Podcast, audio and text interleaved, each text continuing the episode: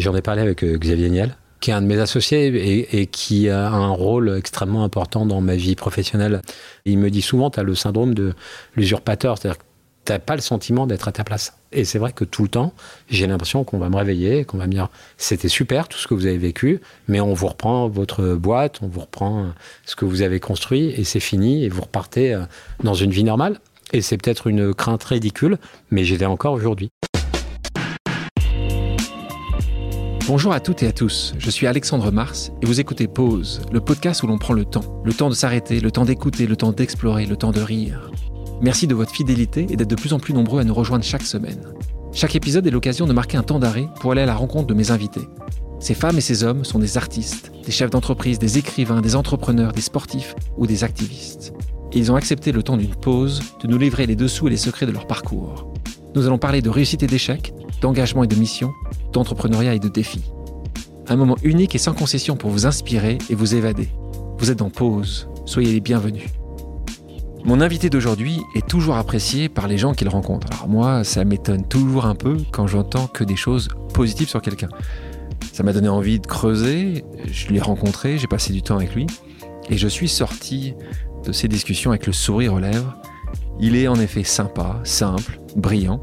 J'ai donc eu envie de vous le faire découvrir. Né à Trouville en Normandie, d'une maman coiffeuse et d'un papa moniteur d'auto-école, il part à Paris après le bac et s'essaie d'abord au cours Florent avant de réaliser que c'est plutôt la production qui l'intéresse. Normand et conquérant, ce passionné de télévision ne laisse pas le manque de réseau ou le manque d'études entraver son chemin et il monte sa propre boîte, Troisième œil Production, à seulement 25 ans. Au fil de ses expériences, il se crée un réseau et développe une connaissance aiguë du monde des médias. Aujourd'hui, il est à la tête de Media One, major européenne de l'audiovisuel aux milliards d'euros de chiffre d'affaires, 70 sociétés de production, 1200 salariés, gigantesque, chaudron à blockbuster, séries, émissions, documentaires, animations et films en salle. On lui doit les émissions C'est à vous, le documentaire sur la campagne d'Emmanuel Macron en 2017, mais aussi les films The Father, de Florian Zeller, Bac Nord, de Cédric Gimnez ou encore la saga des Trois Mousquetaires de Martin Bourboulon.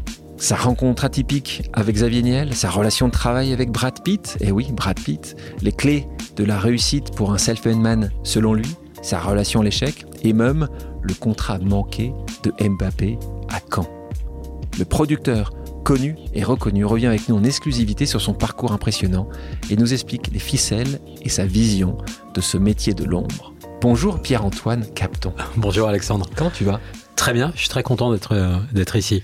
Ouais, J'espère. Ce serait, ce, serait, ce serait dur que tu commences en me disant Mais non, je m'emmerde ici, il n'y a pas question. Pourquoi j'ai accepté? Prendre le temps, c'est Ouais. surtout ça. Ouais, Ça t'arrive pas, toi? Ça m'arrive pas suffisamment. J'ai parlé avec des gens, euh, tes proches. Et en fait, dès que tu as un peu de temps, tu remplis quelque chose. C'est comme si ce vide était impossible pour toi. Alors, je l'ai pas analysé comme ça, mais c'est vrai que j'ai toujours envie de d'apprendre, euh, de comprendre et de faire des, des activités qui me font rêver. Il n'y a rien dans mon emploi du temps qui me déplaît. Ça, c'est une chance, mais par contre, il y a toutes les contraintes qui vont avec les activités que je peux faire. Euh, le foot, par exemple. Ici, j'ai eu plusieurs anciens présidents de clubs. Nicolas Terverneau pour les Girondins de Bordeaux, euh, Sébastien Bazin Sébastien. pour, le, pour le Paris Saint-Germain, qui me disaient c'est 1% de mon temps, 90% de mes emmerdes. de mes emmerdes. Toi, c'est la même chose? C'est ouais, c'est le cas, mais le, le, le pourcent de bonheur qu'on peut avoir avec les clubs de foot, il dépasse tout le reste. Euh, je fais des avant-premières de films de cinéma, on a des succès d'audience en télévision. Le foot, il y a une adrénaline différente, il y a un contexte différent, il y a beaucoup de préparation, et pendant 90 minutes, vous ne maîtrisez plus rien. C'est-à-dire, ce sont connais pas la fin, parce que ce que tu dis, c'est que c'est Exactement. c'est le grand mystère de la vie. Et ce suspense-là et, et ces joies euh, lors des victoires qui sont inattendues, elles dépassent tout le reste. Et donc forcément, vous êtes prêt à accepter. Euh, je me souviens de l'épisode avec Sébastien. Toutes les contraintes, toutes les difficultés, le fait de se faire insulter dans la rue par moment, beaucoup sur les réseaux sociaux, bah, les, les- les moments de joie dépassent tout le reste. Et donc le foot, c'est une activité à part entière. Ouais. Donc, tu es né dans le Cavados en 75, Trouville, et c'est important pour toi, fratrie de trois garçons. Ton papa, donc moniteur d'auto-école, maman euh, dirigeait un salon de coiffure. Ouais. Euh, décrire ton enfance, en quelques mots, ce serait quoi? Elle était très heureuse. J'ai euh, un personnage dans ma vie qui comptait beaucoup, qui était ma grand-mère. Suzanne? Exactement. Ma grand-mère s'appelle Suzanne, ma mère s'appelle Suzanne, C'est ça, hein, et ma fille, son deuxième prénom est Suzanne aussi. Comme mes parents travaillaient beaucoup, c'est ma grand-mère qui s'est occupée de moi. Elle a eu un rôle très important dans ma vie. Et c'est avec elle que je passais euh, toute mon enfance, mon adolescence, et que je regardais la télévision. Donc en fait, grande fan de télévision. C'est Ah oui, l'époque, il y avait euh, quelques chaînes. hein. On n'avait pas six, hein, il n'y avait pas cinq, il y en avait trois. Trois. Mm. Euh, et donc tu regardais ça. Et elle, son, son, son émission favorite, c'était des chiffres et Des des, chiffres lettres. et des lettres. En plus, en fait, tu étais, forcément bon à l'école après Ah ça. bah, en tout cas, en mathématiques, j'ai eu des super notes. Je suis capable de faire des multiplications de façon très rapide. Merci et, Susan. Et, et ouais, ça m'a beaucoup aidé. Et honnêtement, il n'y a pas de science de la télévision, il n'y a pas de science des programmes. Et on se dit que on peut réussir en tant que producteur de manière un peu irrationnelle parce qu'on a de la chance. Moi, je pense tout l'inverse. Je pense qu'il y a une culture de la télévision, une culture du cinéma.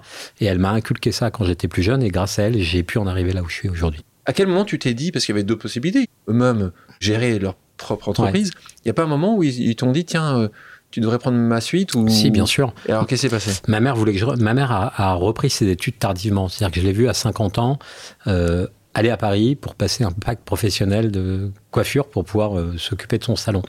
Et elle a voulu que je reprenne ça, sauf que la coiffure et moi, c'était pas possible. J'ai fait. euh, T'as tenté quand même pendant deux étés, j'ai travaillé dans le salon de coiffure de ma mère. J'ai fait des, shampoings- des shampoings. Ah, tu, tu coupais pas quand même Non, non, non, heureusement. Tu faisais les shampoings. Heureusement, mais ça, mais ça m'a permis euh, voilà, d'apprendre le sens du travail, le sens de l'argent. Euh, j'ai vite compris que je voulais pas faire ça non plus. Moniteur d'auto-école, ça me plaisait pas. Et je me rendais compte qu'à Trouville, mon avenir serait dans les casinos, la poissonnerie, la restauration. Et j'avais pas envie de ça. Moi, j'aimais euh, la télévision, j'aimais euh, le spectacle. Il y avait la veillée du lycée Deauville, j'ai la présentée. Et J'avais envie de d'organiser et d'être peut-être Et là, sur quand le tu dis que tu la l'as présenté, qu'est-ce que tu vas par là? J'étais euh, l'animateur. Comment tu arrives à définir que tu as été élu? Parce que pour être président d'un lycée ou des, des élèves, il y a des différentes élections. Tu es d'abord délégué de ta classe, puis après les délégués, euh, le délégué des délégués. Comment te. Je pense que j'ai toujours été. ça? et alors aujourd'hui, ça peut être critiquable, mais j'ai toujours essayé de bien me comporter avec les gens et d'être euh, sympa. C'est c'est sans doute des choses qu'on a pu m'apprendre euh, plus petit, que ma grand-mère m'a transmis aussi, ma maman. Et donc, je suis resté le même. Et j'ai l'impression qu'aujourd'hui, une des clés de, de ce que je peux entreprendre, c'est de rester pareil dans toutes les situations, avec tout type de personnalité. Euh, D'un stagiaire chez Troisième œil qui vient me voir à euh, Brad Pitt ou au président de la République, je pense que j'ai le même comportement.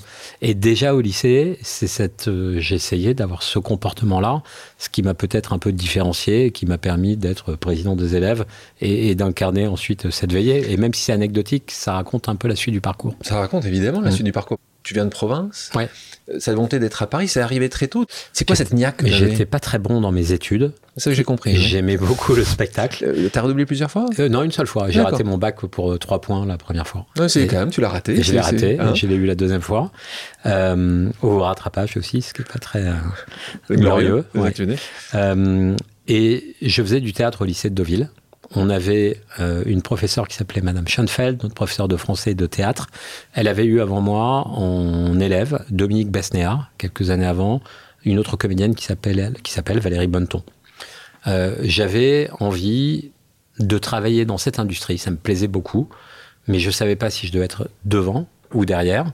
En tout cas, ça, ça me plaisait. Et à la dernière représentation du théâtre en terminale, j'ai eu la chance de rencontrer Dominique Besnéard, à qui euh, j'ai demandé comment faire pour réussir. Je connaissais personne. hein. Donc Dominique Besnéard, juste, il faut quand même le Oui. préciser à nos auditrices, nos auditeurs, c'est un des grands agents, puisque certainement des Ouais. plus grands agents que des cinéma fins français. d'année, depuis des cinémas français, très connu parce qu'il a été, c'est pas qu'il est connu aussi, c'est qu'il il s'est mis, ou en tout cas il a été invité dans quelques films avec un, avec un phrasé particulier, parce qu'il a un petit zozotement. Il parle même. comme ça, c'est comme ça qu'on le reconnaît. Ouais, donc très connu comme ça, et donc il a monté euh, certainement donc Art Media, je pense. Art Media. Art Media.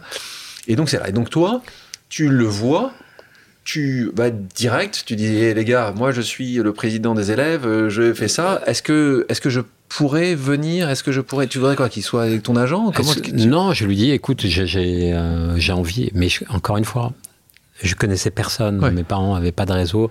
J'étais peut-être un peu stupide ou euh, utopiste, je ne sais pas, mais je suis allé voir Dominique en lui disant, est-ce que tu peux m'aider à travailler dans l'industrie du théâtre ou du spectacle à Paris? Il doit en avoir 450 comme moi qui viennent le voir. Il me dit, oui, bien sûr, pas de souci, viens me voir à Paris, à la différence que je le prends au mot. Et donc, j'ai mon bac, je prends mon sac à dos en septembre. Et je pars le voir à Paris, je vais chez Armédia, je sonne à la porte. Tu sonnes vraiment à la porte, hein, la vraiment porte, comme ça. tu l'as pas appelé avant Non, rien du tout. Il n'y a, pas d'email hein, à ce moment-là, il n'y a pas de texte, il n'y y a a pas de. WhatsApp, il n'y a pas de Snap. J'attends qu'une personne Bon. ouvre la porte, j'arrive et je tombe sur son assistante qui s'appelle Yakuta. Elle me dit Mais vous êtes qui? Je lui dis bah, J'ai rencontré Dominique en, Même en- en même lycée. Elle me dit Mais il va jamais vous recevoir, attendez là. Puis au bout de deux heures, il m'a reçu. Il m'a dit Mais c'est qui toi? Bah, Je fais Mais on s'est vu à Deauville. Tu te souviens pas de moi? Et il me dit Ah, mais oui, c'est vrai. Euh, bah écoute, va au cours Florent. Peut-être que là-bas, ça te permettra d'apprendre à être comédien. Là, ça dure trois jours. Je me retrouve sur scène avec des gens euh, bien plus compétents et, et Tu te rends compte de ça moi. Ouais, je me rends compte tout de suite. Ouais. Je me rends compte que je, Tu pensais, c'est une bonne question, c'est parce que c'est vrai que les difficile parfois d'avoir le, le recul nécessaire. euh, parce que toi, tu pensais que tu étais un assez bon comédien. Tu Ouais, pensais vraiment, au fond de toi, tu pensais vraiment faire ça? Je pensais que j'étais bon comédien. Euh, au lycée de Deauville, j'étais peut-être bon comédien. Et je pensais que j'avais une vocation à travailler dans cette industrie. Je savais pas où. Et très vite, en trois jours, j'ai su que ça serait pas sur scène. J'étais mauvais, j'étais pas heureux. Et euh, C'est les profs qui t'ont fait comprendre ça Ah Ils non, t'ont c'est dit- vraiment ça. là. Ouais. Je- tu- alors peut-être euh, vous vous en rendez compte quand vous n'êtes pas à votre place. T'étais sur scène, t'avais appris un texte, euh, t'arrivais pas à mémoriser le texte, t'es On- pas bon on dans demandait de l'intonation. faire des trucs, de jouer euh, des personnages. C'est complètement ridicule de faire la mouette sur scène. Et là, je me suis dit, mais qu'est-ce que je fous là? C'est pas fait pour moi. Je suis ridicule. Et donc, euh, je suis parti. Ma mère m'a dit, mais qu'est-ce que tu vas faire à Paris? Il faut que tu t'inscrives pour faire des études. Je me suis inscrit à- dans la seule fac qui euh, voulait bien de moi pour assurer ma mère. C'était la fac de géographie à Créteil. Créteil étant très loin, en métro, j'avais, euh, je sais pas, une heure et quart, une heure et demie de transport pour y aller et faire des cours qui ne me plaisaient pas du tout. Et donc, il fallait que je trouve des petits boulots, mais je voulais faire des petits boulots dans l'industrie du spectacle. Et c'est comme ça que j'ai démarré par faire des stages. Et Donc t'as commencé chez AP Productions, Exactement. qui était à l'époque euh, L'usine à sitcom. l'usine la Sitcom, ouais. hein. La fac, tu y allais, euh, là, t'avais trois J'y jours suis au allé, cours, cours euh, Florent, trois combien semaines. Trois Trois semaines, c'est bien. Trois, Ouais, trois jours, trois semaines. On voit qu'il y a une amélioration, Pierre-Antoine. Donc là, tu commences les petits boulots et là, tu prends Je prends tout. D'abord, euh, deux raisons. Le deal avec ma mère, c'est je- j'investis un an de loyer et après tu rentres à Trouville si ça ne marche pas. Et, euh, et donc euh, pendant un an, j'avais un studio euh, rue de l'Arrivée à Paris, qui était juste en face euh, des anciens Ouais. studios de, de TF1. Et il fallait que je travaille pour gagner un peu d'argent. Donc je faisais du télémarketing. euh, et en même temps des stages en télévision pour pouvoir équilibrer ma vie et, et faire les deux. Et puis euh, j'ai trouvé ce stage chez AB. Alors, AV, c'est intéressant. Des années après, Media One a racheté Exactement. AB Productions. Ouais. Donc, euh, le petit stagiaire coursier qui faisait tout ce qu'on lui demandait, le café, le cours, a racheté. Ce jour-là, ça a dû. Euh, tu y as pensé 15 secondes, 10 secondes Tu t'es. C'était plus au même endroit? J'y ai pensé. AB, alors j'avais j'avais sans doute un petit problème avec les, les distances, mais AB, c'était à la plaine Saint-Denis. Saint-Denis, hein, bien sûr. Euh, c'était pas desservi comme maintenant, c'était une tannée pour aller là-bas. Et moi, j'étais très content de mon premier stage chez AB parce que c'était à l'époque des émissions qui euh, remportaient un grand C'était succès. la référence. euh, C'était la référence, mais moi j'étais le stagiaire du stagiaire du stagiaire. Donc au début, j'ai apporté les cafés, c'était déjà bien. Ma deuxième mission, c'était un bi- euh, Claude Berda, qui était le propriétaire, euh, rentrait des États-Unis. Il a- euh, Claude a d'immenses qualités, par contre, un euro est un euro. Et il avait ramené un billet de 20 dollars et il me demandait d'aller dans un bureau de change à Paris, euh, en plein centre de Paris, très spécifique parce que c'est là où il y avait le meilleur taux de change.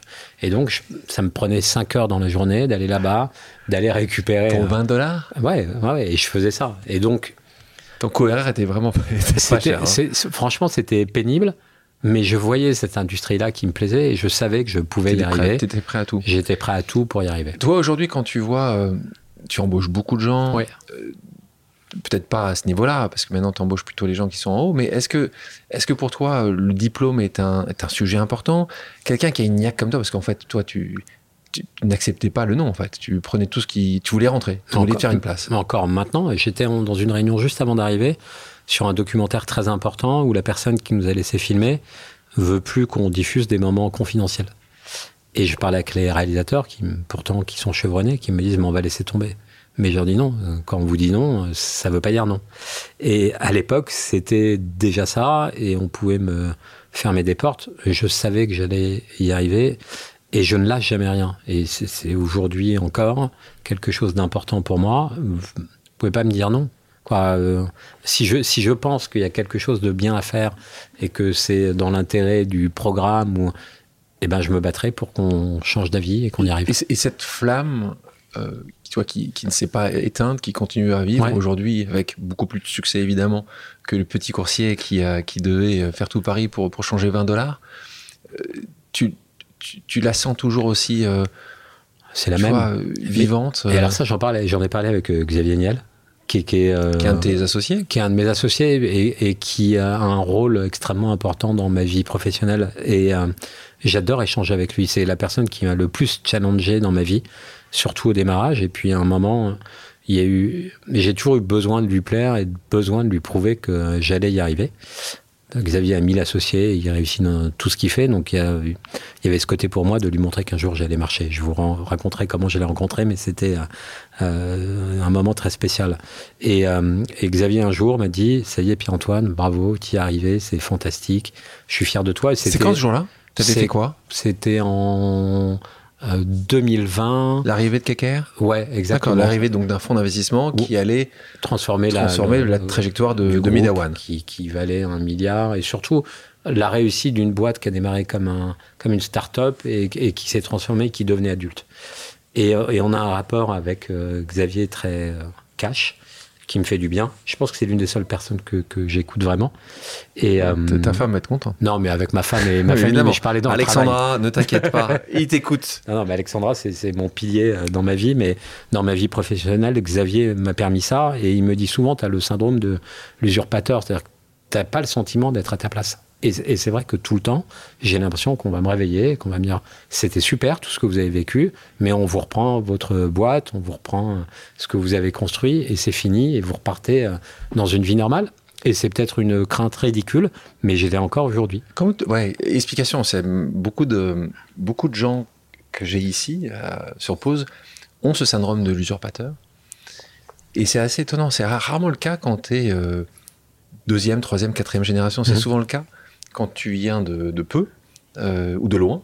Euh, et toi, toi tu, tu penses que ça sera le même sujet pour tes enfants? Tu penses que tu penses que ou tu penses que c'est pas ça qui t'a fait aussi d'être c'est un peu la réponse à ma question. Ma question c'est comment tu as toujours cette flamme cette niaque? C'est que tu dis en fait que t'as pas envie de te réveiller. En fait tu, tu fais tout pour continuer à, à, construire, à grandir. D'abord j'ai envie de transmettre quelque chose à mes enfants de, de solide un groupe et et j'ai monté une aventure entrepreneuriale euh, géniale avec Media One et je sens que je suis pas au bout de l'histoire. Euh, j'ai eu la chance euh, aux États-Unis avec Plan B, la société de Brad Pitt, de découvrir un nouveau monde. Je parlais pas anglais, je connaissais pas le monde de la finance, et on arrive à, à Los Angeles où tout le monde m'a dit tu vas te casser la gueule. Tout le monde s'est cassé, les Français, tous les Français sont, jamais vous réussi. êtes des tocards. Gaumont a réussi. Gaumont a réussi. Ouais, ouais. Mais, mais tu vas pas y arriver, personne n'y a. Vraiment, hein, j'ai entendu mille Bien fois. Sûr. Et donc j'ai ce petit défi de dire ok, vous pensez qu'on va pas y arriver, bah, laissez-moi faire. Xavier Niel, je suis comme toi, j'ai un, respect euh, très fort pour, pour Xavier. Euh, Niel, ce a créé, lui aussi, il vient de peu. Bien sûr. C'est aussi ça, à mon avis, qui, qui fait que, que, tu apprécies euh, aussi Xavier. Raconte-nous alors cette première rencontre. Première rencontre, je, donc mon parcours télé continue, je monte ma boîte et, et l'émission qui me fait grandir, c'est une émission qui s'appelle C'est à vous, que je conçois et que j'imagine. On est en 2012. Elle est sur France 5, qui était une petite chaîne à l'époque. Et en face de nous, on avait un concurrent qui s'appelle Le Grand Journal, qui est une émission qui rassemblait 2 millions de téléspectateurs, où tout le monde voulait aller, des candidats au présidentiel, aux plus grands artistes. Et nous, à côté, on était Minus, on tournait dans un petit studio rue Oberkampf. Il n'y avait pas de public. L'émission faisait 80 000 téléspectateurs au démarrage et on partait de rien. Et pour y arriver, il fallait faire des coups. Et Xavier lance Free Mobile en 2014 ou 15, qui était son opérateur télécom, moment hyper important dans, dans la vie de son entreprise. Et il devait choisir un talk show entre C'est à vous et le Grand Journal. Et comme 99% des invités, il était logique qu'ils choisissent le Grand Journal. Et donc à 15h, les émissions étaient en direct à 19h, coup de fil de l'attaché de presse de Xavier Niel en disant « je suis désolé, il va au Grand Journal ». Et là, on est un peu roublard. Elle connaissait pas bien la télé, son attaché de presse. Et on dit, OK, pas de souci, mais nous, enregistrons-le cet après-midi. On le diffusera demain. Comme ça, il aura fait les deux émissions et tout sera fait. Elle dit, OK. Xavier vient à 17h sur notre plateau. On enregistre une émission avec lui. Je le revois. Je le connaissais pas. Je le remercie. Il monte sur sa moto pour aller au studio du Grand Journal. Et on décide de diffuser l'émission le soir même. On fait un tweet pour dire ce soir, Xavier Niel, invité exclusif de C'est à vous. Il arrive sur le plateau du Grand Journal. Là, Renaud Levanquim, qui est un ami, le reçoit et lui dit Je suis désolé, t'es dans C'est à vous ce soir, eh ben, tu seras pas invité au Grand Journal. Il rentre chez lui, un peu vexé. Il s'avère que Free était le plus gros vendeur d'abonnements à Canal+, donc ça crie un peu dans les étages, près de Bertrand Méheux et de Rodolphe Belmer. Ça amuse Xavier. Et donc, le lendemain, il est réinvité du Grand Journal, mais il avait fait C'est à vous avant tout le monde, et il m'appelle en me disant, écoute, ce que tu as fait, ça me fait marrer, allons déjeuner ensemble. Et depuis ce jour-là, on a créé une relation qui était vraiment une relation euh, cordiale, euh, puis professionnelle, qui est devenue amicale. Et je pense que Xavier, c'est pas l'importance qu'il a. Euh, on, est proche, hein, mais il sait pas l'importance et l'impact qu'il a eu dans ma vie. Il, le sait certainement, en tout cas, il l'entendra ici. On a mentionné Media One. On va y revenir plus en détail dans quelques temps, mais avant, je te propose d'écouter une pause amicale, on va dire plutôt familiale. Quelqu'un qui te pose une question en rapport à Media One. Pierre-Antoine, beaucoup rêvent d'un parcours comme le tien, véritable self-made man. Je t'entends souvent parler avenir avec notre fils. Comment expliquerais-tu ton métier aux jeunes générations qui souhaitent plonger dans ce milieu des médias et des contenus? Merci. Donc ton pilier, c'est toi qui l'as dit, hein, ton pilier. Ça euh, m'émeut de l'entendre. Pourtant, je l'entends tous les jours, mais ouais. Merci Alexandra pour cette question. Aujourd'hui, j'essaie de permettre à des talents créatifs de fabriquer des films, des dessins animés, des séries ou des émissions de télévision qui seront vus euh, le plus possible euh, par un maximum de gens et de faire rayonner la culture française à l'international. Et pour ça, on a créé un groupe qui accélère euh, le développement d'émissions, le développement de films, qui permet leur financement, qui permet leur rayonnement à l'international. Tu, as cité les, principaux films et, séries, mais mon boulot, c'est de voir des créateurs ou des producteurs qui me disent ce qu'ils ont envie de faire, leur rêve, de mesurer à quel point on peut les accompagner et de faire en sorte de faire un bout de chemin ensemble. Et, euh, et c'est un boulot génial parce qu'on rencontre tout type de personnalités, de tous les pays, de tous les âges, et on voit comment on peut, euh, avec eux, euh, leur permettre de, de, toucher du doigt leurs rêves. Vos enfants, t'aimerais qu'ils fassent ça? J'adorerais. Euh, on a quatre enfants. Alexandra avait euh, deux, filles avec qui on vit ensemble et, et, nous avons euh, deux enfants en, commun. Euh, J'adorerais que chacun puisse trouver leur place dans une entreprise ensemble. Anastasia est, est, la première, elle est née, pardon, est en train de devenir une avocate. Sa sœur travaille chez Brut et donc aime le marketing digital. Donc Brut, qui est une entreprise qui a été fondée par Renaud Vanquim, dont tu parlais Exactement. tout à l'heure, Guillaume, euh, qui, qui, qui, est une référence aujourd'hui dans le monde du digital. Euh, Vadim, mon fils de 17 ans, est en train de se construire et Neva, c'est euh, la plus jeune. C'est celle qui dirige la famille et donc qui pourrait euh, devenir la boss. Donc, j'adorerais ça et en même temps, j'ai envie qu'ils s'épanouissent, qu'ils soient heureux et qu'ils fassent leur propre chemin. C'est Brad Pitt, la première fois que vous le voyez, ça fait un petit truc. J'étais en Zoom dans, dans, ma chambre en Corse et je voulais pas être le premier parce que j'ai encore un complexe avec mon anglais. Et donc, je me connecte en me disant il y aura personne. Et là, j'allume et je tombe sur sa tête, lui tout seul. Et je me dis bon, il doit parler un peu français. Je commence en français. Et il me dit mais non, je parle pas du tout français. Là, j'ai eu envie de couper mon zoom. Quand vous le voyez ensuite, à quel point il est intelligent, exigeant, vous comprenez ses succès d'acteur parce qu'il est plus exigeant et qu'il travaille plus que les autres. Et il a ça aussi dans sa société. Début de carrière AB Productions, tu as Canal Jimmy, c'était une filiale du groupe Canal+. Ouais. Euh, et, euh, et là-bas, tu rencontres une personne importante, puisque c'est Marc-Olivier Fogiel. Euh, il te repère, il te fait travailler avec lui. Alors, moi, j'adore les rencontres. Je pense que les rencontres, elles sont, elles sont essentielles. Je pense que ce que je dis souvent ici, on en a tous eu, mmh. on en aura tous. Il faut juste les reconnaître à ce moment-là. Exactement. Et puis après, tu vois, essayer d'en faire quelque chose. Pourquoi Marc-Olivier Fogiel, qui est un journaliste, qui est producteur, qui est aujourd'hui directeur d'une chaîne d'information, pourquoi, d'après toi, Marco, euh, Marc-Olivier Fogel, te voit? Qu'est-ce qui se passe? Comment tu as fait pour lui taper dans l'œil? Alors, j'étais sur euh, Canal Jimmy. Ça faisait deux ans que j'étais en stage. Je gagnais 900 francs par mois. Je le raconte parce que c'était là où j'en étais dans ma carrière professionnelle. Donc ta maman avait accepté que tu restes un peu plus longtemps en fait, elle t'a pas fait je revenir. Je squattais chez des potes. Tu des potes. Je dormais chez des potes. Ils avaient arrêté de te financer les parents Ils avaient arrêté de me financer, c'était le moment vraiment où j'étais dans, dans l'urgence. Mais ce stage était génial parce que là où il y avait Canal Jimmy, il y avait cinq chaînes de télé qui se créaient en même temps. Il y avait des studios et je dormais là-bas. J'ai appris les métiers du son, de l'image qui me permettent d'être crédible aujourd'hui. Et j'avais proposé de faire un marathon de la série Friends, qui était au début de sa popularité en France, et de diffuser les 24 épisodes d'une même saison le même soir. Ce qu'on appelle le binge-watching maintenant, mais c'était moderne. Il y avait eu un petit écho dans le journal du dimanche que Marc-Olivier Fogel avait vu, et il avait demandé à me rencontrer. Et il produisait et il présentait l'émission qui me faisait rêver, qui s'appelait TV+, qui était une émission sur les coulisses des médias, sur Canal+, qui était la chaîne la plus branchée de l'époque. Et je me souviens de ce rendez-vous dans ce bureau. Il me regarde. J'étais habillé comme un mec qui avait pas beaucoup d'argent. J'ai débarqué de ma, ma, Normandie. Même âge en plus. Hein. Il était très jeune. Il avait une position très, très jeune. Euh, il était jeune, très fort. bien sûr. Moi, j'étais euh, vraiment sorti de ma, de ma, de ma campagne. Je dis ça et, je l'assume. Mais une belle campagne. Une belle campagne, mais j'étais pas la mode, je, ne sais pas à quoi je ressemblais, mais euh, voilà, je m'habillais pas en Dior à l'époque et je le rencontre à 20 ans et il me dit mais qu'est-ce que tu veux faire dans ta vie? Je lui dis bah moi j'aimerais produire des émissions et il me dit bah tu seras researcher et tu gagneras 18 000 francs par mois et je t'embauche à partir du, euh, du 15 août et il me fait venir dans son grand bureau où il y avait les stars de la télé de l'époque, des journalistes avec des grandes signatures. Et il leur a dit, vous voyez ce mec-là, euh, c'est lui qui demain prendra vos places à tous. C'était une, des particularités de Marco, c'est qu'il aimait bien diviser pour mieux régner. Et donc il a fait en sorte que tout de suite je sois la cible de, certains membres de l'équipe. Mais j'ai passé deux années merveilleuses avec lui, à le voir travailler énormément, à ne pas lâcher ses coups. Et il, a été pour moi... Euh, pareil, je sais pas comment dire, mais un mentor, parce que sa force de travail, de persuasion et son énergie m'ont servi dans ma carrière professionnelle. Qui, encore aujourd'hui, tu, quand tu vas le voir, et c'est un ami à toi, continue à travailler énormément. il est fou. il travaille beaucoup. Il produit BFM comme il produit une émission de télé. il lâche rien, rien. Et quand on est dans une chaîne d'infos, l'info, c'est tout le temps. C'est 24 heures sur 24, 7 jours sur 7, c'est une vie. C'est une vie Mais il a des valeurs humaines, euh, Marc-Olivier, qui vont bien au-delà de.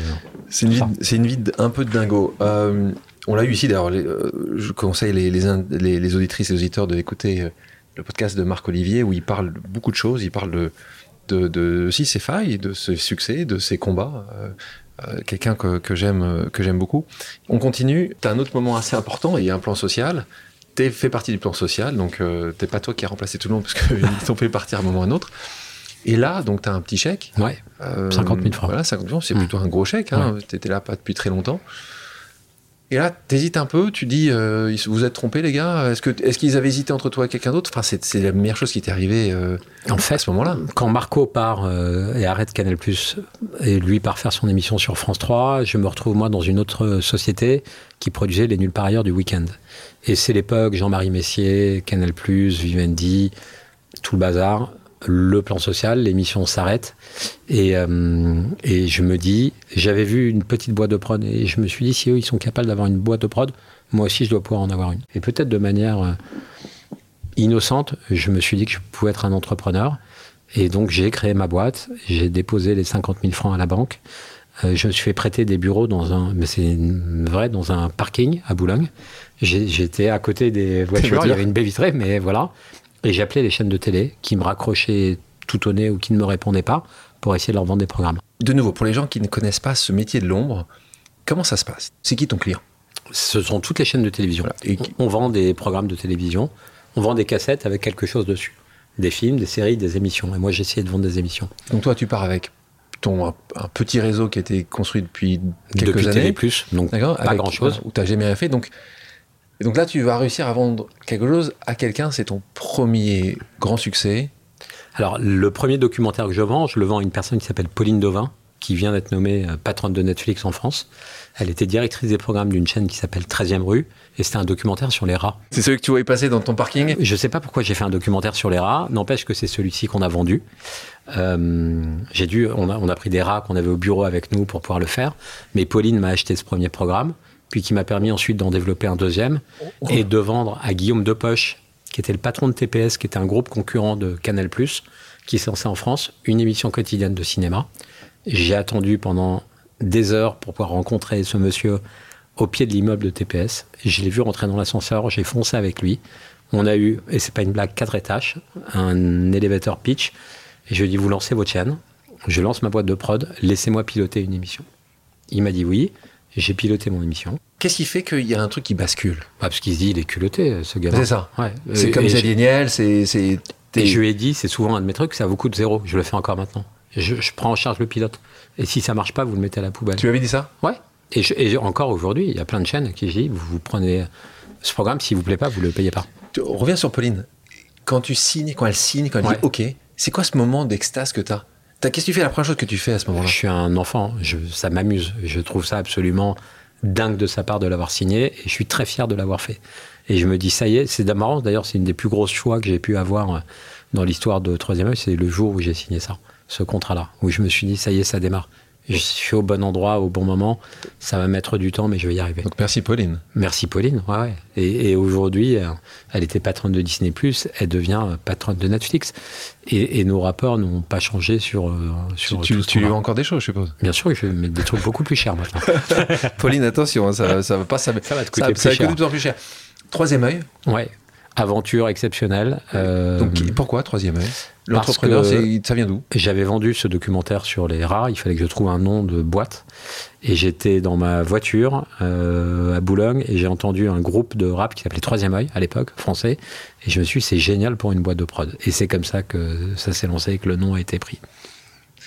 Pas de mythologie, euh, malheureusement. Tu peux, après, c'est du storytelling. Ouais, hein, après, tu peux- mais c'est trop tard. Tu l'as dit, c'est trop tard. Tu me dis la vérité. Euh, donc, extase, tu vends, tu continues. Star Mag, euh, grand succès euh, euh, pendant 10 ans. pendant 10 ans. Et donc, petite émission quotidienne de cinéma avec peu de moyens. Mais par contre, TPS étant partenaire du Festival de Cannes, on allait chaque année sur la croisette faire cette émission avec le grand journal qui était en face, plein de moyens, grand plateau. Et nous, on était sur une terrasse de 30 mètres carrés au Noga Hilton. Mais par contre, on faisait venir tout le monde. Et on, a, on commençait à gasser un peu nos concurrents. Et cette émission, au bout de 10 ans, on avait la plus grande plage de Cannes avec un énorme plateau, plein d'invités. Et cette concurrence avec euh, le grand journal qui était produit par Renaud Levanquim, pour moi, elle date pas du lancement de C'est à vous, elle démarre de Star Mag. Question euh, sur les budgets. Ouais. C'est quoi quand tu me dis euh, ça coûtait pas grand chose C'est quoi l'émission que tu vends au départ de Star Mag Une émission vendue à Star Mag à l'époque, c'est combien? Euh, ça valait, euh, je sais pas, euh, 15 000 francs, 20 000 francs. Donc une émission. Une émission. C'était une hebdo? C'était une quotidienne. Quotidienne. On, on en tournait 5 le même jour, Bien sûr. avec plein d'invités pour pouvoir la rentabiliser. Une, un c'est à vous aujourd'hui, qui est une quotidienne aussi, ça vaut combien? Ça vaut euh, entre 40 et 50 000 euros. D'accord. Par rapport aux 15 000 de l'époque, donc ça part non Mais c'est plus. deux euh, heures de programme en direct. Non, c'est c'est pas. c'est pas Ouais. exponentiel en fait. Non, non, c'est pas Donc exponentiel. quand tu vends ça il y a quelques années, euh, Ouais. ton 15 000 euros, c'est Ça me permet de construire c'est ma société. cons- considérable. Exactement. Quand je t'entends, j'ai l'impression euh, d'entendre quelqu'un qui me dit bah, c'est beaucoup, beaucoup de fois des choses où euh, j'ai tenté. Bien J'ai sûr. essayé. J'ai eu, euh, j'ai eu le, nez et puis j'ai, j'ai, j'ai pas Plein hésité. Et plein d'échecs aussi. hein. Travail aussi?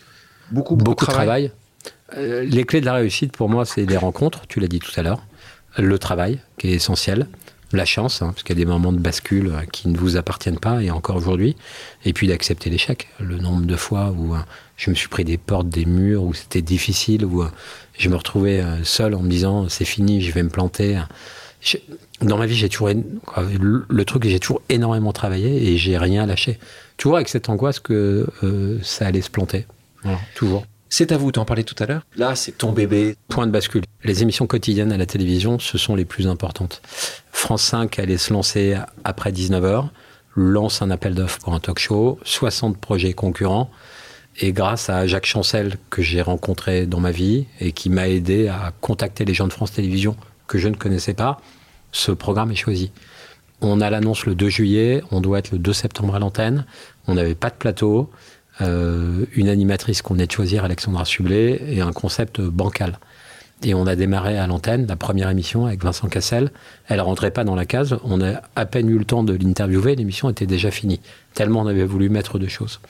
Mais avec l'énergie, le temps qu'on nous a laissé, l'envie, on a réussi à tout renverser. Cette chaîne sur France 5, il y avait combien Il y d'auditeurs avait 50 000 50 000 téléspectateurs. téléspectateurs. Aujourd'hui, 1 million 3, 1,3 4. million. Et Ouais. donc, c'est l'émission la plus Entre regardée. 19 et 20 heures, c'est Entre le, 19 et 20. la- c'est le plus gros talk show. Euh, Ensuite, il y a d'autres cases entre 20h, 21h, 21h, 21h15. mais c'est là sur France mais 5. Access Prime Time, c'est l'émission qui marche le mieux. Un million, voilà. 300 000 personnes. Et là, pour toi, tu doubles ton budget, parce qu'on se retrouve avec des budgets de 10 millions plus, euh, si on fait les calculs, parce que c'est ça l'intérêt de la quotidienne, c'est que tous les jours, ouais. tu vas... Euh... Très honnêtement, je ne l'ai jamais vu, et même encore maintenant, comme un outil financier. Je sais que ma boîte a été cotée en bourse, je connais les concepts d'EBITDA et tout, mais à l'époque, d'abord, c'est une boîte indépendante. Je mets tout l'argent à l'antenne. Et encore une fois, aujourd'hui, je, je suis pas, j'étais sans doute pas la boîte de prod la plus rentable, mais par contre, je voulais que ça marche et j'y ai consacré tout mon temps, mon énergie et mon argent. Parlons de ce processus créatif. Oui. J'adore parler de processus créatif quand c'est avec un, un, un, musicien ou un acteur ou un écrivain. Toi aussi, en fait, quand tu as une feuille blanche, quand tu vends quelque chose, et on l'a bien vu pour ceux qui ont suivi C'est à vous depuis le départ, beaucoup, beaucoup d'évolutions ouais. chaque année, chaque saison. Comment ça se passera Amène-nous avec toi.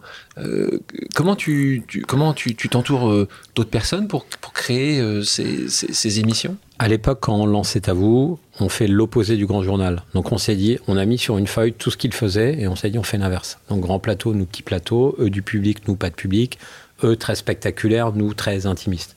Donc on, a, on s'est dit qu'est-ce que les gens font entre 19 et 20 heures? Ils rentrent chez eux, ils débriefent de leur journée et ils dînent. Et donc on s'est dit, on colle à la réalité des Français, on va faire comme eux. Le concept est né comme ça. Puis après, on prend un réalisateur, Bruno Pinet, qui avait fait en aparté, qui nous a permis de créer ce loft, des rédacteurs en chef qui amènent leur savoir-faire dans la construction, des magnétos, et puis au fur et à mesure, parce que l'émission elle se porte, euh, avec le temps, on les fait évoluer, on amène des personnalités différentes.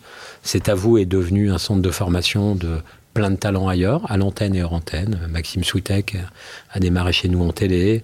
Euh, Anne-Sophie Lapix euh, y est passée. Euh, ah, elle était déjà connue avant. Mathieu Noël a fait ses premières armes en télé chez nous. Mais justement, c'est intéressant, euh, c'est soit ces présentateurs, ces chroniqueurs, ces journalistes qui entourent cette table.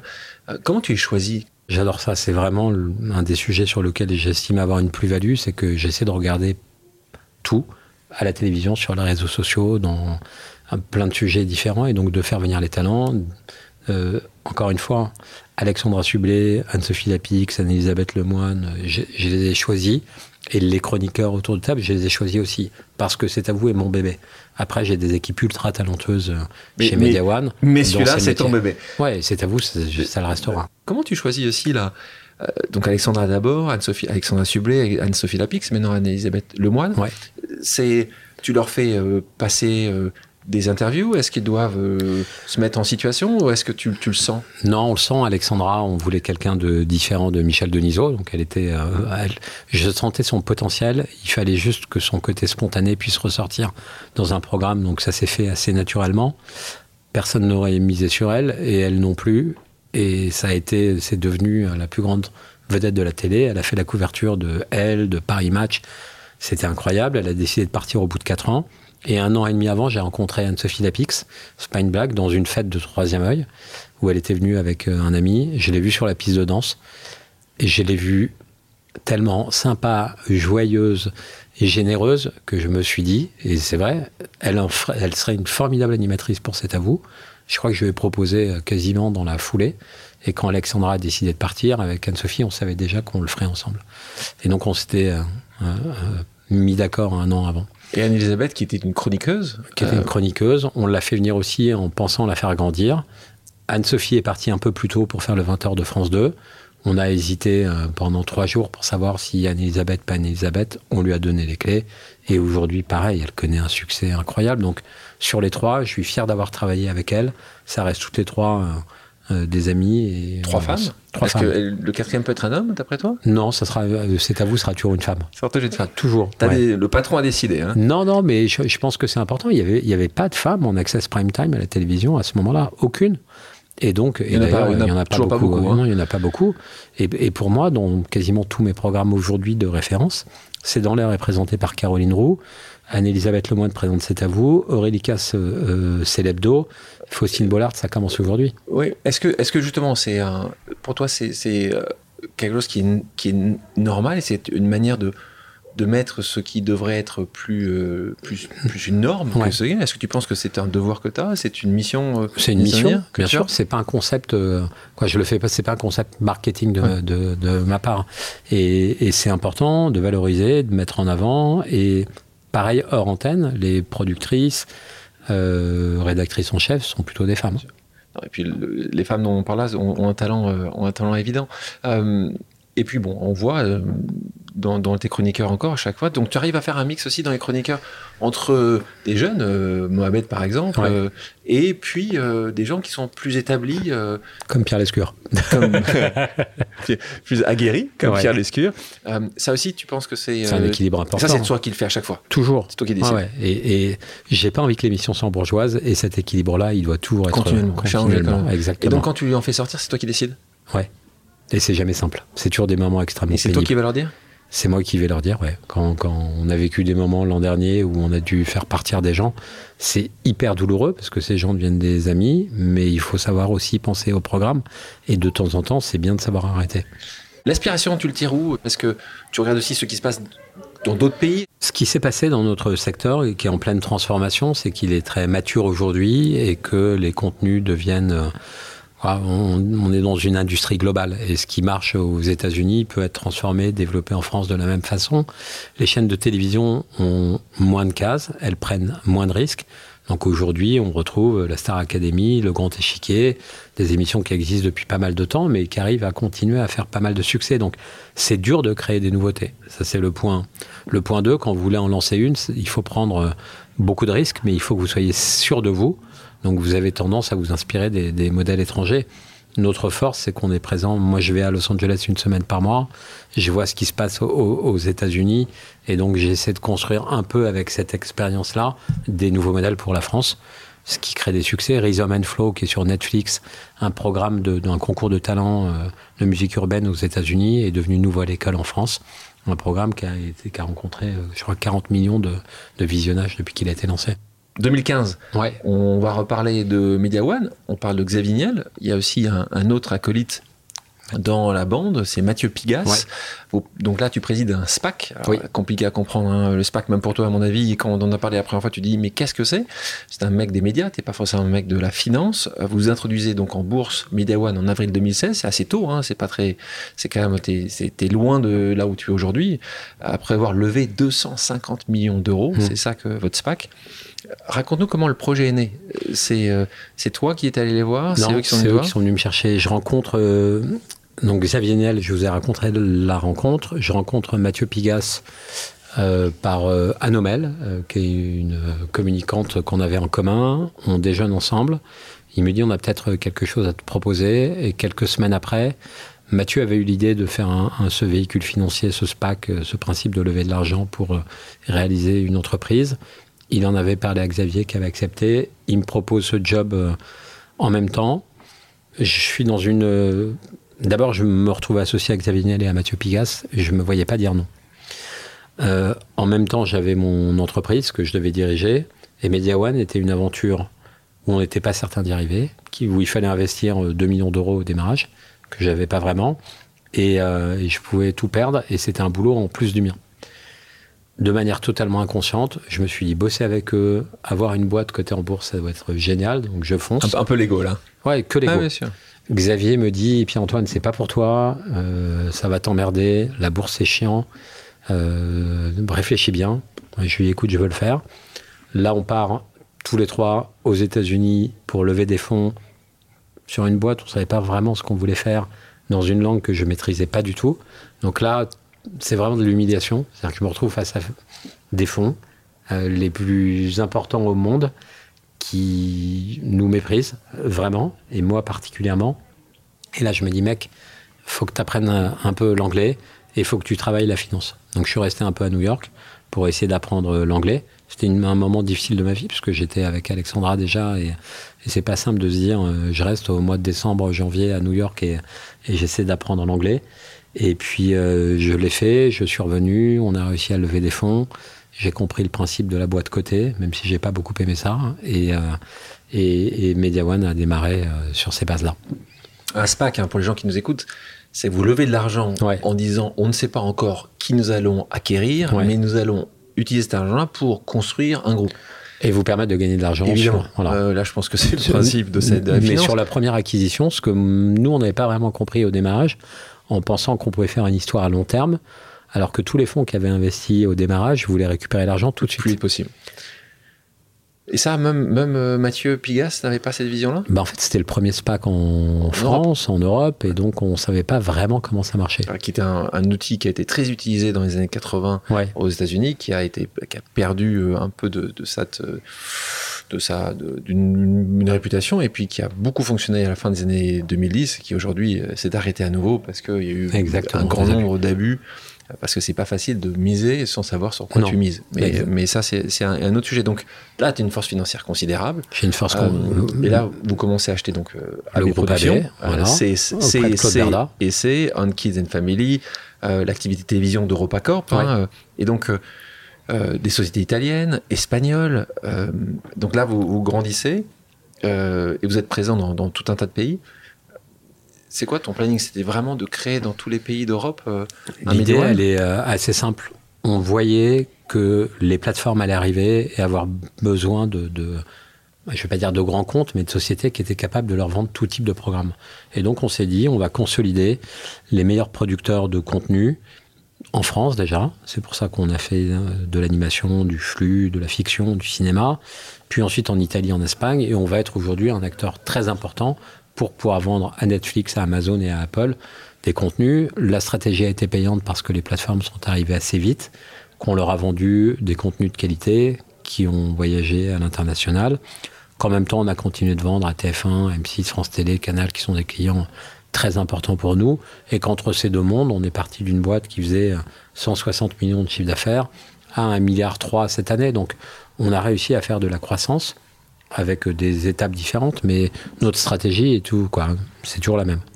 De continuer à acheter des talents, des relations avec des chaînes, Ouais. des, des, des talents, encore une fois. En c'est fait, des gens qui. Nous, nos clients sont donc les plateformes, les chaînes ou les distributeurs de cinéma, et on doit leur vendre un contenu qui va impacter leurs audiences, donc leur permettre de vendre de la pub, de la pub ou des abonnements euh, à Canal+, à Netflix. là, là c'est important et merci de le préciser. Tu es parti d'abord où tu, ton client c'était des chaînes et aujourd'hui tu as fait bien fait de le c'est des plateformes également oui, et maintenant aussi Des distributeurs de cinéma.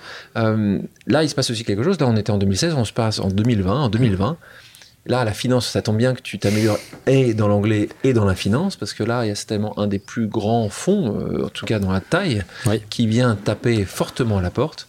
Euh, est-ce que c'est eux qui tiennent à la porte ou est-ce que c'est toi qui, qui veux continuer ou sortir de la bourse C'était quoi l'objectif? Quand on lance MediaOne Excuse-moi, KKR, on parle de fonds KKR, KKR. ouais. Quand on lance MediaOne en 2017, je rencontre les personnes de KKR en Europe, un garçon qui s'appelle Philippe Freiseux, euh, mais je pense que la boîte était trop petite pour qu'ils y investissent. Et en 2020, le Covid arrive, tous les cours de bourse se cassent la gueule et les boîtes comme KKR voient les opportunités qu'elles peuvent faire. Mais on a une discussion. Et donc, quand j'ai eu l'opportunité de discuter avec et, euh, et de trouver un partenaire qui était une personne avec qui je m'entendais bien et qui en plus est l'un des plus gros fonds d'investissement au monde, euh, je me suis dit que ça pouvait être une bonne opportunité pour faire grandir MediaOne. Ouais, c'est ça. Plus de 500 milliards sous gestion euh, KKR, donc euh, une énorme entité. Et là, ça t'ouvre également euh, un réseau euh, hollywoodien. Exactement. Et donc avec cette acquisition, en tout cas pas acquisition, avec euh, Ce partenariat, ce partenariat, ouais. tu nous as souvent parlé tout à l'heure euh, de Plan B. En fait, tu me parles quasiment plus de Brad Pitt que Plan B, hein, parce que Plan B c'est la société de production qui a, créé, Brad, qui a créé Brad Pitt avec trois ou quatre autres. Avec deux autres deux associés. autres associés. Ouais. Donc là, qu'est-ce qui, c'est quoi là hein? On, ça faisait pas mal de temps qu'on recherchait un relais de croissance aux États-Unis pour nous permettre de vendre nos contenus européens. On avait vu pas mal de différentes structures aux US. Le réseau de KKR, il est très important. Je, je parle de KKR deux secondes parce que tout le monde les voit comme un fonds très puissant. Moi, je vois des hommes que je rencontre et des femmes, euh, Philippe Freiseux et Henri Kravis, qui est un, Le fondateur, le un des cas de trois, KKR, ouais, un des trois fondateurs. qui est un type absolument formidable et avec qui euh, on échange beaucoup et qui nous aide sur la stratégie, qui est très supportif, même si c'est un tout petit euh, placement pour lui dans MediaOne. Et donc, il nous a ouvert beaucoup de réseaux et beaucoup de réseaux aux États-Unis. J'ai pu rencontrer pas mal d'interlocuteurs là-bas. Et quand la société Plan B, donc euh, de, Brad Pitt, cherche un actionnaire majoritaire pour se développer et aller faire du, rayonnement culturel en Europe, on a un rendez-vous. C'était en août il y a un an. Le premier est en Zoom. Et donc, euh, j'ai la chance de rencontrer Brad Pitt et ses associés. Et le courant passe immédiatement. C'est quelque chose que vous sentez assez vite. Que vous allez faire des, un parcours de plusieurs années ensemble. Et on s'entend très bien et on se dit qu'on aimerait bien faire des, des choses. Lui était dans un process, donc rencontre d'autres producteurs, d'autres fonds. Et puis on décide de se marier ensemble. C'est pas un mariage d'argent, c'est vraiment un mariage euh, artistique. Et on est en train de créer et développer ensemble tout un tas de nouveaux programmes, Je nouveaux a un peu films. d'argent quand même. Euh, vraiment pas- ça quand même. Non, pas tant que ça. Si vous aviez proposé 10 fois moins, ils ils seraient pas venus avec vous. Et Antoine, Honnêtement, je c'est vais les te dire, Américains quand même. hein. Bah, le c'est- romantisme c'est- français est assez C'était limite. pas, c'est pas un immense deal. Euh, Oui, c'est c'est pas le plus gros deal que Media One ait fait. 60 Et c'est- vous prenez 60% de cette entreprise. Ouais, eux, ils sont devenus actionnaires de Media One. Ouais, Tu vois, 10%, donc c'est ils, ont, ils ont ouais, 5-6%. Ah, et, euh, et on développe beaucoup de choses ensemble. Donc- Et on a décidé de s'associer pour créer de la valeur ensemble. Donc il y a une vraie, il y a une vraie volonté, on le voit, tu es très souvent là-bas, Ouais. vous faites beaucoup de choses ensemble. Brad Pitt, Ouais. alors? Bah, c'est, euh, Et c'est Brad Pitt, alors il est? Il est.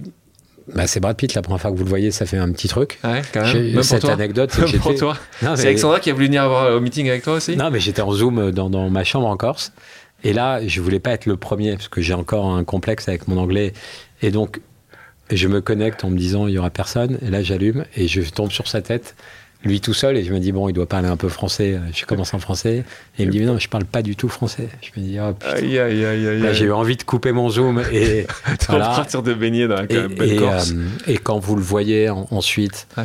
à quel point il est intelligent, exigeant, vous comprenez ses succès d'acteur, parce qu'il est plus exigeant et qu'il travaille plus que les autres.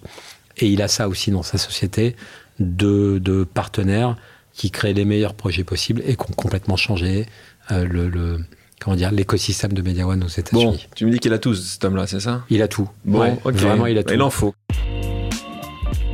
dans les sujets professionnels. J'ai cette chance aujourd'hui d'être dans tous les domaines où je rêvais d'être. Le football, l'audiovisuel, le cinéma, la restauration. Et j'ai la chance, honnêtement, hein, tu t'aurais pu m'écrire plus jeune tout ce que je rêvais de faire.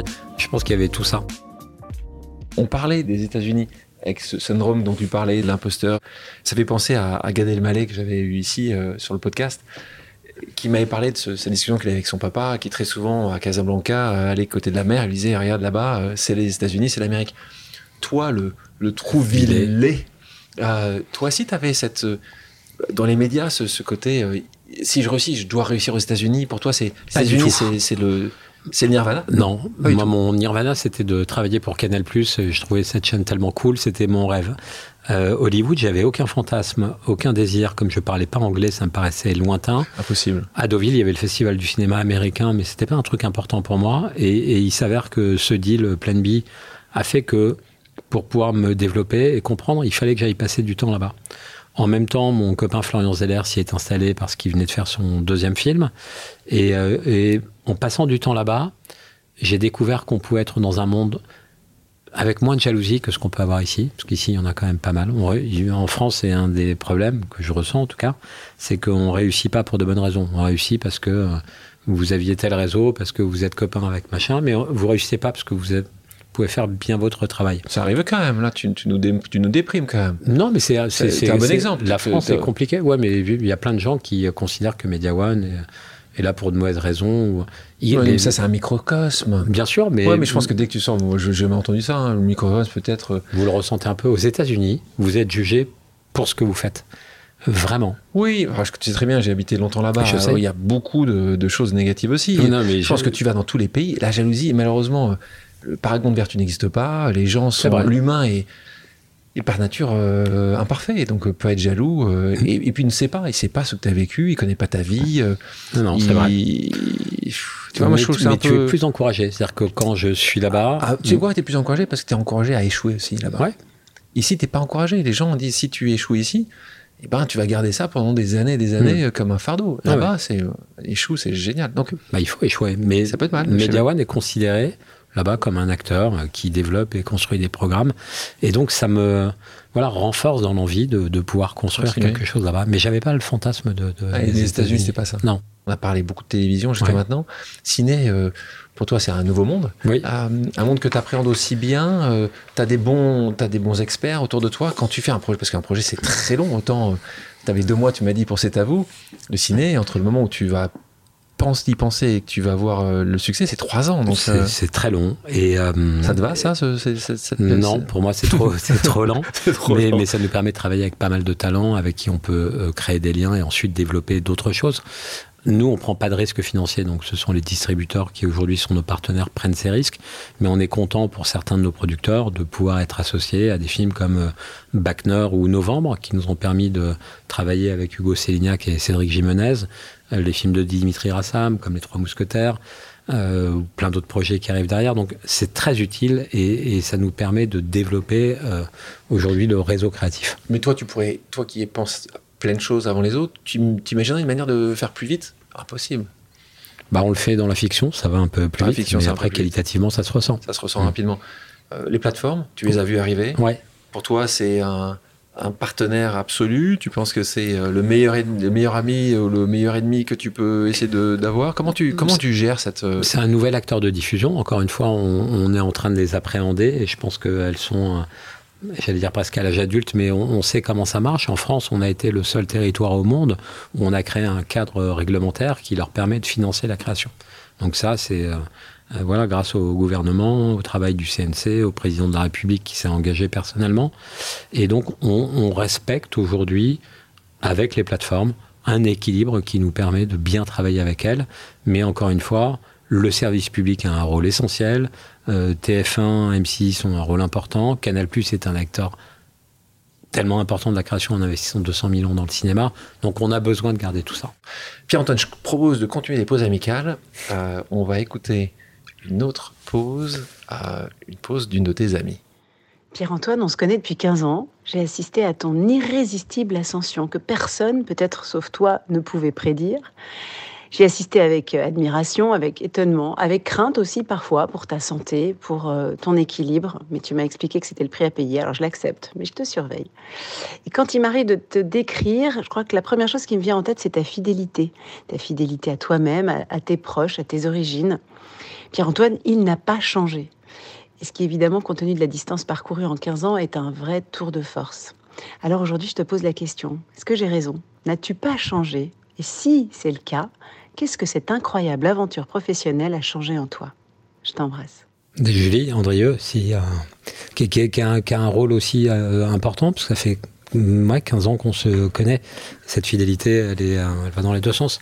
Qu'est-ce qui a changé Est-ce que tu parce qu'elle dit ça, Julie Andrieux, donc animatrice critique gastronomique, dit ça de toi très souvent. Elle dit non, il n'a pas changé. Mais je, je, je pense que ça n'a pas changé? Ce qui a changé, c'est tout ce qui va autour de le décorum, tu veux dire le décorum. la perception que les autres peuvent avoir. Mais j'ai mon pilier, ma femme, qui est euh, celle qui aujourd'hui me permet de. Je sais que c'est la même chose pour toi. Je l'entendais pour euh, Sébastien Bazin et on est on est ensemble depuis euh, longtemps, une vingtaine d'années. Et donc forcément, euh, elle m'empêche euh, de soit prendre la grosse tête. Elle, elle, est, elle fait très attentive à ce que. Elle, elle t'a rappelé à l'ordre de temps en temps? Elle a pu? Ouais, sans le dire. Mais euh, elle le fait. Et puis j'ai une confiance absolue. Ce parcours sans elle, il n'aurait pas été possible. on s'est mutuellement porté et, et, et je, je, pense que ce qui fait que je n'ai pas changé, ce qui fait que j'essaie de rester le même, c'est elle. On revient donc, euh, mais non pas sur la partie euh, Sydney, Media One, 3 mais plutôt Stade Malherbe de Caen. Alors pour ceux qui ne connaissent pas, euh, qui n'ont pas connu la, Ligue 1 il y a quelques années, le Caen était en Ligue 1 et maintenant en Ligue 2 depuis trop longtemps selon toi. En tout cas, tu fais tout pour que ça soit plus le cas bientôt. Tu as grandi comme d'un amour du, du stade puisque ton oncle Francis Capton jouait euh, dans les années 50, hein, donc euh, c'était ça. Est-ce que c'est vraiment ça qui était le contact? Donc c'était le, c'était de ton papa ou de ta maman? Euh, De mon papa. Ton papa. Le frère de mon papa. Le foot avait une place hyper importante dans ma vie parce que je jouais plus jeune, parce que. T'as bien joué? Non, j'étais pas très bon. Je, c'est comme le cinéma. Je me rêvais un bon acteur, mais j'étais pas bon joueur Un bon footballeur, t'as pas du tout. euh, Mais on a une génération où euh, on a connu euh, 1984, 1982, 82, 1984, 1986, qui étaient des années fastes pour euh, le football français. 93 avec l'OM, donc une génération qui a grandi avec euh, le football français qui réussissait. Et, euh, et j'ai toujours adoré ça. J'allais avec mon frère Jérôme voir les matchs de camp plus jeunes et, euh, et j'en ai gardé plein d'émotions. Et donc quand un de mes meilleurs amis, Vincent Labrune, m'a permis de devenir actionnaire au Stade Malherbe de Caen, j'y suis allé. Comment ça se passe? Parce que Vincent Labrune maintenant est président de la Ligue nationale Ouais. de football. À l'époque, c'était pas le cas. C'était- il était très connecté à Marseille. Président de l'OM, il était. Président de l'OM. C'est à ce moment-là qu'on était Ouais, président de l'OM Il était président de l'OM. Vincent, que je l'ai rencontré par la télévision, c'est devenu euh, un ami très proche. Il connaissait le président de Caen qui cherchait des nouveaux actionnaires, m'a proposé d'investir 300 000 francs, ce que j'ai fait. Donc, j'ai vraiment mis de l'argent pour être là, présent, regarder ce qui se passait. C'est la danseuse là, à ce moment-là, c'est la danseuse. C'est un investissement comme un autre. Ah, je sais que ça va rien me C'est rapporter. très bien que c'est exactement. Tu risques d'avoir Je t'ai pas dit hein. combien j'ai mis après. hein. Mais, euh, mais il, il s'avère que en- pendant le Covid aussi, le club est au port du dépôt de bilan et qu'on demande à quelqu'un de trouver un nouvel associé, que je lève le doigt en disant j'y vais et je prends le contrôle avec un fonds d'investissement qui s'appelle Octree, Voilà, Qu'est-ce que fait Octree dans, ce, dans, ce- dans cette histoire-là? Parce que c'est pas du tout en plus un fonds euh, sur ces sujets-là. C'est Tu veux dire qu'ils sont sérieux? Bah non, c'est pas. C'est un énorme fonds. Là Oui, aussi, on est un autre qu'IKEA. hein. Je pense qu'ils ont aussi des centaines de milliards sous gestion. Ils n'ont pas de stratégie. Ma point, c'est qu'ils n'ont pas une stratégie très définie dans le monde du sport, ce qui est différent d'autres fonds américains. Parce qu'ils se disent sans doute à l'époque que le- les droits audiovisuels vont rapporter de l'argent, que M6 avait vendu Bordeaux 100 millions, il y a euh, Jean-Michel Aulas qui a vendu Lyon pour beaucoup d'argent, donc il y avait de la création Ça, de valeur dans le après. Ouais. Ils, sont, ils, ont ils ont une vision là-dessus. CVC est arrivé à ce moment-là, qui est un autre grand fonds. Donc en fait, c'était les droits. Pour toi, c'était les droits télé. les droits télé, le fait que le club pouvait passer de la Ligue 2 à la Ligue 1 les plateformes qui arrivaient de la valeur. avec beaucoup d'argent. plein de raisons de penser que, que c'était un bon investissement. Et par ailleurs, ils n'auront pas perdu d'argent. Euh, et donc, ils ont permis au Stade Malherbe de Caen de se reconstruire. Il y a eu un plan social petit à petit avec Olivier Piqueux, qui en est le président exécutif, Vincent Catherine, qui est euh, la personne de chez Octree. On a reconstruit le Stade Malherbe avec euh, des difficultés parce que c'est lié aux sportifs, mais ramener des, valeurs qui sont euh, l'éducation, la formation, faire en sorte qu'on soit au-delà d'un club de foot, mais aussi un endroit dans lequel les jeunes qui euh, aujourd'hui peuvent être en difficulté peuvent se retrouver. C'est ce que j'aimerais bien construire pour le futur et mettre en place à Caen. Qu'est-ce que c'est quoi ton plus grand objectif pour quand quand tu le regardes aujourd'hui? Ma femme a monté une, une fondation, et je, suis heureux d'en parler devant toi, Alexandre, qui s'appelle Dessine-moi une enfance, pour venir en, en aide aux enfants défavorisés par la culture et le sport. Euh, on était il n'y a pas longtemps à un événement avec euh, Mohamed Bouafsi pour euh, les enfants défavorisés autour du Parce foot. Qui était un ancien commentateur de Exactement, télévision sportive, de football, et qui est maintenant un des chroniqueurs sur cet avou. Et euh, avec la CPAE qu'on crée ce, ce grand tournoi qui était à Marseille il y a quelques semaines. Et je pense que, que le sport, euh, aujourd'hui, peut permettre à des enfants de s'épanouir. Et il faut qu'on trouve le meilleur point de contact au Stade Malherbe de Caen pour aujourd'hui faire vivre cet écosystème et être autre chose qu'un club de football. C'est ce que j'aimerais que ça devienne. Et donc, on y travaille. Et après, peu importe la Ligue 2, la Ligue 1, évidemment que je préfère la Ligue 1. Arrête de me dire, bah, peu importe. T'es Non, mais fou, t'es fou, t'es- t'as un match, t'es t'es dessus, tu, tu prêt, t'es à rentrer sur le terrain tellement t'es dedans. Bah, c'est plus sympa d'aller voir un match au Parc des Princes que d'aller dans des petits euh, stades de, Ligue 2 ou euh, de sympa aussi, national c'est autre chose. moment. C'est quoi l'objectif majeur, d'une manière réaliste Cette position dans le championnat français, serait quoi? D'être en Ligue 1 et d'avoir l'un des meilleurs centres de formation, Formation. de France. Voilà. Si on arrive à faire ça, ça me va très bien. Mais être reconnu pour nos valeurs Le- plus que Le pour. plus euh, grand joueur euh, qui, a, de- qui a porté les, les couleurs. euh, Il y a eu N'Golo Kanté, il y a eu Thomas Lemar, euh, Johan Le Penant qui joue euh, maintenant à Lyon, euh, Alexis- Gravelaine. Xavier Gravelaine. Mais euh, non, non, on a, on eu plein de bons joueurs. Et on a Alexandre Mendy, meilleur buteur de Ligue 2 en ce moment. Pierre-Antoine, passons à une autre pause amicale. Ça va te parler, toi qui viens de Trouville. On l'écoute. Coucou mon chéri. Envisages-tu un jour de faire comme euh, Bernard Tapie, de te lancer en politique après le foot? Si oui, commencerais-tu par briguer la mairie de Trouville? Alors, la question. Serge? Serge Salmon, le, le- le propriétaire et euh, mon ami des Quatre Chats à Trouville. Donc, Katcha, voilà, tu parais comme si tout le monde le connaissait, le Katcha, ce qui n'est pas le cas de tout le monde. Un restaurant culte à Trouville. Voilà, rue culte à Trouville où tout le monde va, en tout cas, voilà, Exactement. très connu. Alors, le, ta- le- le tapis Euh, Non, le- on, on m'a proposé euh, deux fois de reprendre des, des- des mairies dans le coin. Ça, ça m'intéresse absolument pas. mairie, Alors- députation, Ouais, Non, de rentrer en politique en tout cas. politique. Mais euh, vous voyez, j'ai suffisamment d'emmerdes dans ce que je fais, mais par plaisir, j'aimerais pas faire ça du T'as tout. hésité quand même. Non, j'aime. Alors Jamais. vraiment, non. Pas du tout, j'ai dit non tout de suite. Et Alexandra, elle disait quoi? Je pense que euh, sur le coup, je lui en ai même pas parlé, ou plutôt sur le ton de la blague. Mais c'est pas une option. Merci Serge pour la question. Donc, euh, le Bernard Tapie ne sera pas là. Il n'y aura pas sur Netflix, peut-être pas sur celui-là, euh, une, une histoire euh, romancée de, de la vie de, de Pierre-Antoine. Un sujet que j'aime beaucoup, c'est les bucket lists. Tu sais, les bucket lists, c'est quelque chose qu'on fait, toi qui maintenant parles parfaitement euh, américain. C'est cette, c'est seulement, c'est cette liste que tu vas faire et que tu vas dire, c'est ça que j'aurais aimé faire, c'est ça que j'aimerais réaliser. Si, si aujourd'hui tu, tu prends un peu de recul, tu, ce serait quoi Tu mettrais quoi dans cette liste-là? Qu'est-ce que j'aimerais encore Ouais. faire Mais d'abord, il y a des objectifs personnels. J'aimerais plus accompagner mes enfants euh, dans leur vie. Et, ce matin, je me suis réveillé avec ça en tête. Je savais tout ce que j'avais à faire aujourd'hui, avec des sujets professionnels qui se sont ajoutés à la dernière minute. Et je me dis, mais faut que tu fasses ça pour euh, Vadim, et ça doit passer avant tout le reste. Donc, euh, Tu le dis, t'arrives pas à le faire. j'arrive pas assez à le faire Ouais. parce que tu es embarqué dans un, un quotidien qui euh, bouffe tout et qui fait que tu cours après les minutes. Ça serait plutôt des sujets familiaux et après dans les sujets professionnels, j'ai cette chance aujourd'hui d'être dans tous les domaines où je rêvais d'être. Euh, le football, euh, le- l'audiovisuel, le cinéma, la restauration. Je suis un des actionnaires de Loulou, l'hôtellerie avec un l'hôtel restaurant, un restaurant dans quelques villes, dont à Paris. Et donc, j'ai j'ai la chance, honnêtement, hein, tu aurais pu m'écrire plus jeune tout ce que je rêvais de faire. Il y avait, et je pense qu'il y avait tout ça. Donc, euh, Il y a un truc qui manque? Quelque chose que tu dis que tu non, je pense regret pas. Il n'y a pas de regret. Pas pour l'instant. Non, non, j'ai- cette chance-là de, de faire exactement ce que je rêvais de faire. Maintenant, j'aimerais pouvoir consacrer plus de temps aux miens et, et aux autres aussi. Et ce que fait Alexandra dans sa fondation. Et le week-end dernier, on était dans une euh, projection pour les enfants euh, euh, des villages d'action enfance.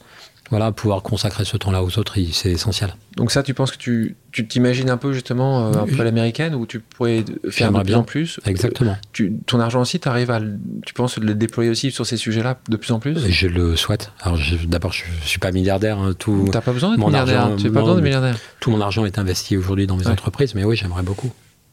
Euh, mission. On- quand on parle de mission là, on en a parlé à quelques moments. Tu me parlais de la mission du, du stade Malherbe de Caen, Ouais. une mission euh, très positive par rapport à, à votre écosystème. Euh, tu me parlais tout à l'heure d'une certaine manière d'une mission quand tu dis, mais moi, c'est de mettre des femmes aussi Oui. euh, euh, présentées, ce qui n'est pas le cas ou peu le cas ou pas c'est le cas en France. Tu t'imagines autre chose, toi, tu, toi qui, qui est parti par la petite porte, même elle n'existait même pas la porte. tu l'as, tu l'as construite la porte pour entrer dans un monde qui était bien éloigné de, de, ta famille.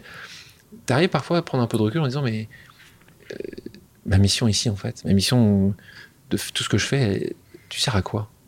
Ah bah, le sens donné à ce qu'on fait, oui, c'est-à-dire dans nos contenus, j'essaie de faire en sorte de- de- d'amener de, la transmission, de l'intelligence. Quand tu fais des émissions d'information dans une période si particulière celle d'aujourd'hui, c'est essentiel de vouloir donner du sens, euh, d'informer de la manière la plus rigoureuse possible, de pas être dans la fake news, de pas tomber dans la vulgarité, dans des programmes qui ne nous ressemblent pas, dans la télé-réalité euh, dégueulasse, parce qu'elle existe aussi. Donc ça, j'ai cette responsabilité-là dans tous les contenus qu'on construit.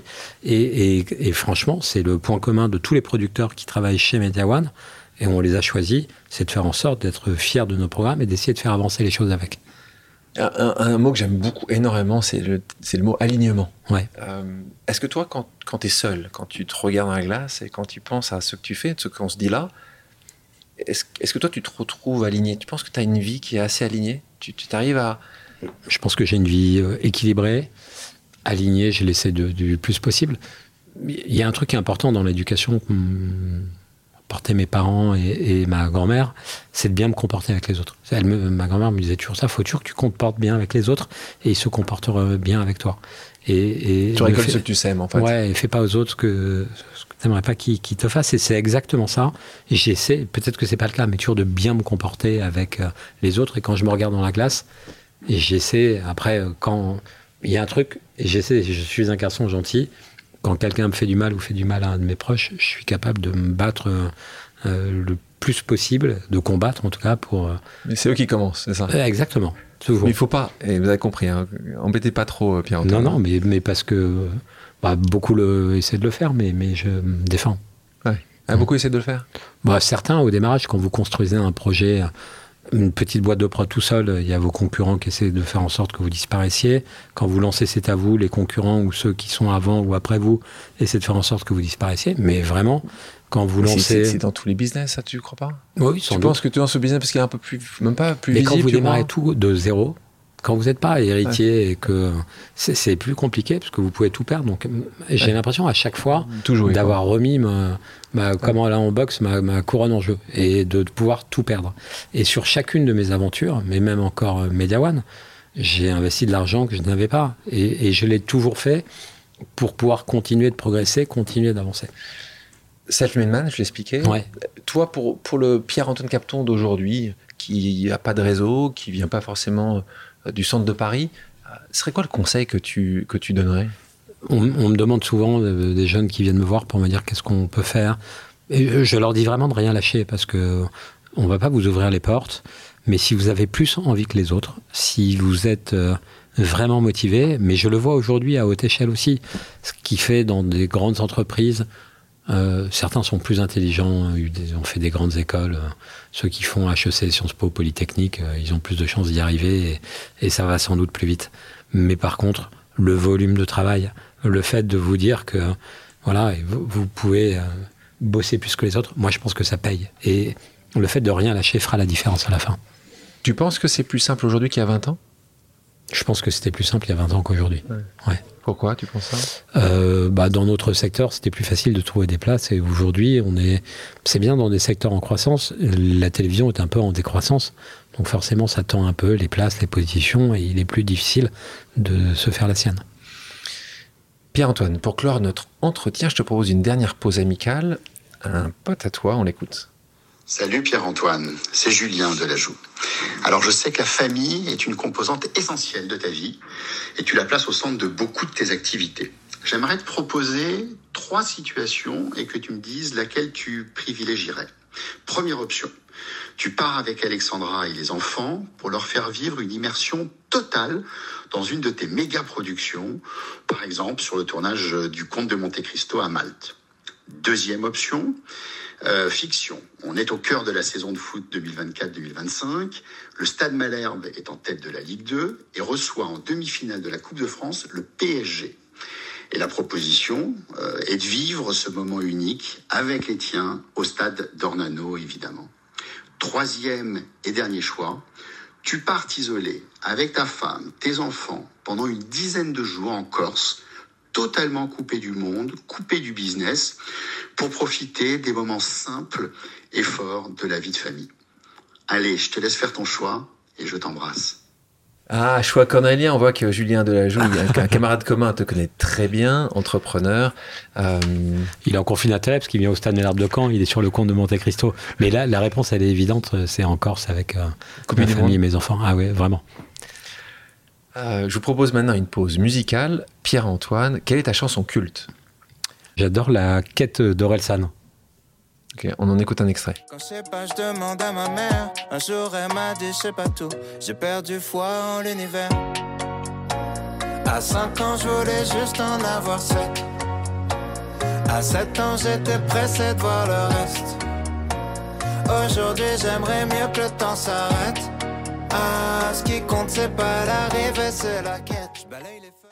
Passons à une pause flash, un petit quiz où tu devras répondre simplement oui ou non. Facile, non? Ça devrait. T'as un droit à un joker, pas plus. Est-ce que tu penses que Caen remontera bientôt en Ligue 1 Oui. Est-ce que Elisabeth Lemoine est la meilleure animatrice de C'est à vous? Je prends mon joker maintenant. Est-ce que tu penses que l'intelligence artificielle met en danger la création de contenu télé et cinéma? Non. Est-ce que tu penses que la mondialisation est la bonne chose pour la création audiovisuelle Non. Est-ce que tu as déjà menti pour réussir? Oui. T'es honnête. Euh, Est-ce que tu aurais aimé naître américain? Non. Est-ce que ça monte souvent dans les tours avec Xavier Niel et Mathieu Pigas? Non. Est-ce que tu es heureux? Euh, oui. Quelques questions rapides. Euh, tu vas me répondre du tac au tac. Comment aimerais-tu qu'on te se souvienne de toi? Euh, comme d'un entrepreneur et j'ai- et j'aimerais que on se souvienne de, des entreprises que j'ai pu fonder et que Troisième Œil et Media One soient devenus des groupes audiovisuels euh, qui restent pour euh, très longtemps dans l'industrie du secteur. Et le plus grand président du Stade Malherbe de Caen. Euh, non, si seulement. Je crois qu'il est passé avant moi, c'était Jean-François Fortin. Jean-François Fortin. Ton film préféré? Euh, Forrest Gump, Ton émission de télé préférée c'est à vous. J'aurais dû dire, quelle émission de télé que tu ne produis pas c'est à vous aussi. C'est le bébé absolu là. Ouais. Quelle émission aurais-tu aimé produire? Euh, ah, Love Sto- Story au démarrage, ça devait être une expérience incroyable. Euh, Le meilleur conseil que tu aies reçu? Ne lâche rien. Le- La pire chose que tu serais capable de pardonner? Euh, la pire chose, un, un collaborateur ou un animateur qui, qui quitte l'entreprise. J'ai beaucoup de mal avec ça, mais euh, je pourrais le pardonner. sentiment d'abandon. Ouais. Quel est ton plus grand regret? De ne pas avoir rencontré ma femme avant. Elle va être contente, Alexandra. Et quelle est la destination idéale pour faire une pause? La Corse. Plus que Trouville? C'est un peu plus loin. Donc oui, on est plus isolé. Euh, Si les auditrices et les auditeurs ont des questions, peuvent-ils te contacter sur tes réseaux sociaux? Oui, tout à fait. Lesquels tu utilises? Euh, Twitter. Twitter plutôt? Ouais. Pierre-Antoine, merci. Merci beaucoup, Alexandre. Merci à toutes et à tous d'avoir pris le temps de faire une pause avec nous. J'espère que l'émission vous a plu, inspiré ou fait réfléchir. Si c'est le cas, je compte sur vous pour le partager avec vos proches, laisser un commentaire et mettre la note de 5 étoiles sur les plateformes d'écoute. Si vous voulez me suggérer des invités ou simplement me faire part de retours, vous pouvez me contacter via LinkedIn en tapant Alexandre Mars ou bien m'écrire à l'adresse suivante, le podcast pause at gmail.com.